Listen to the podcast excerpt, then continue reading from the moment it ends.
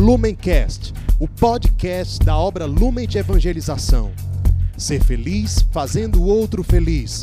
Acesse lumencerfeliz.com.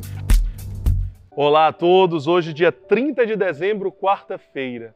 Nós estamos reunidos em nome do Pai, do Filho e do Espírito Santo. Amém. Vinde Espírito Santo, enchei os corações dos vossos fiéis e acendei neles o fogo do vosso amor. Enviai, Senhor, o vosso Espírito, e tudo será criado, e renovareis a face da terra. Oremos, ó Deus que instruíste os corações dos vossos fiéis, com a luz do Espírito Santo.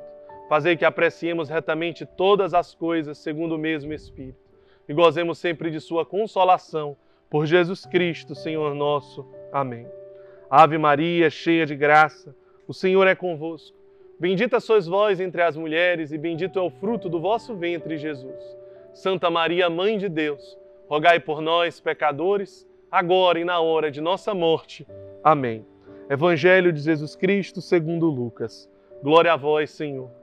Havia uma profetisa chamada Ana, filha de Fanuel, da tribo de Asser.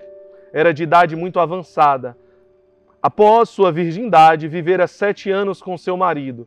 Ficou viúva e atingiu a idade de 84 anos. Não se apartava do templo, servindo a Deus noite e dia, com jejuns e orações. Chegando naquela mesma hora, ela se pôs a bendizer a Deus e a falar do menino a todos os que esperavam a libertação de Jerusalém. Depois de haverem cumprido todas as prescrições da lei do Senhor, voltaram para Galiléia, a sua cidade de Nazaré. O menino, entretanto, ia crescendo e se fortificava, enchendo-se de sabedoria e a graça de Deus estava sobre ele. Palavra da salvação, glória a vós, Senhor. Hoje, dia 30 de dezembro, nós estamos finalizando o ano.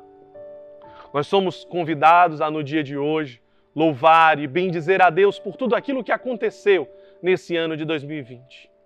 Talvez você veja o ano de 2020 como um ano muito difícil, de muitas provações, de muitas dificuldades, de muitos desafios. É claro que muitas coisas não acontecem conforme a vontade de Deus, mas todas perpassam pela sua permissão. Portanto, precisamos abraçar e entender que o ano de 2020 perpassou pela permissão de Deus. Precisamos acolher isso dentro de nós e a partir disso começar um novo projeto para 2021.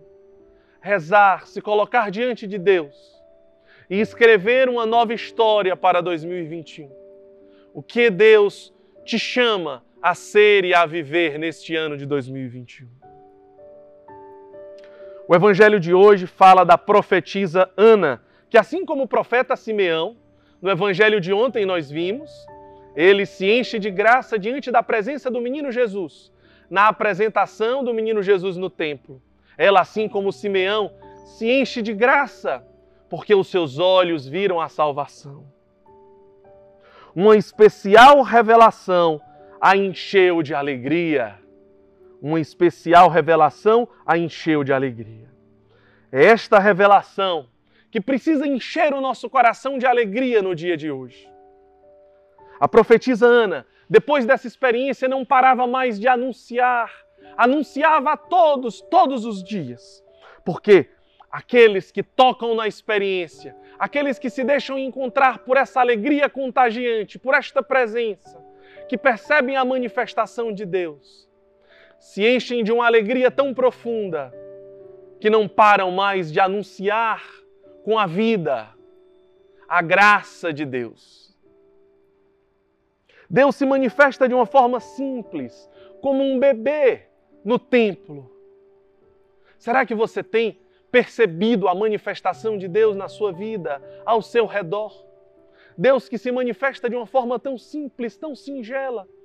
Muitas pessoas não perceberam que era Deus ali. Mas a profetisa Ana percebeu. Ela percebeu a manifestação de Deus. Ela percebeu a presença de Deus. O Evangelho de hoje nos convida a refletir.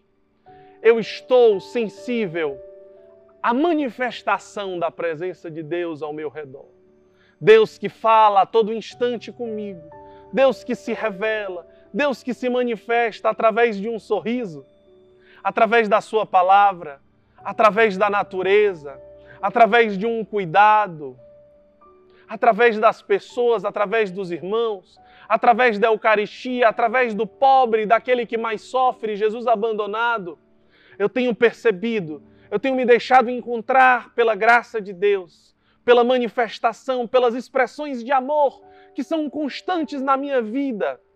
Mas a diferença é se eu percebo ou se eu não percebo. A presença de Cristo em você. Eu tenho percebido a manifestação e a presença de Cristo em mim. Sabe aquela graça de poder comungar espiritualmente? Significa você permitir que a humanidade de Cristo toque em você. Comungar espiritualmente é isso. E você pode fazer isto agora. Você pode permitir que a humanidade de Cristo toque em você. Claro que nós não estamos falando da participação na Santa Missa e da comunhão espiritual, da graça da celebração eucarística. Nós estamos falando de permitir que a humanidade de Cristo toque em mim. E isso você pode fazer agora, você pode fazer essa experiência agora e perceber um Cristo ressuscitado dentro de você. Um Cristo ressuscitado que deseja vir para fora que deseja iniciar esse ano que vem com toda a força, com toda a alegria de uma ressurreição, com toda a esperança de um, de um, de um novo ano, de uma nova vida. O Evangelho de hoje nos convida a contemplar essa presença em nós. Uma presença viva, ressuscitada, real. Nos deixemos ser envolvidos. A profetisa Ana, ela tinha um segredo para perceber a manifestação de Deus. O Evangelho diz que ela estava constantemente em orações, noite e dia, com jejuns e orações, para acentuar essa sensibilidade, o nosso olhar para aquilo que é invisível aos nossos olhos. Nós precisamos intensificar a nossa vida de oração.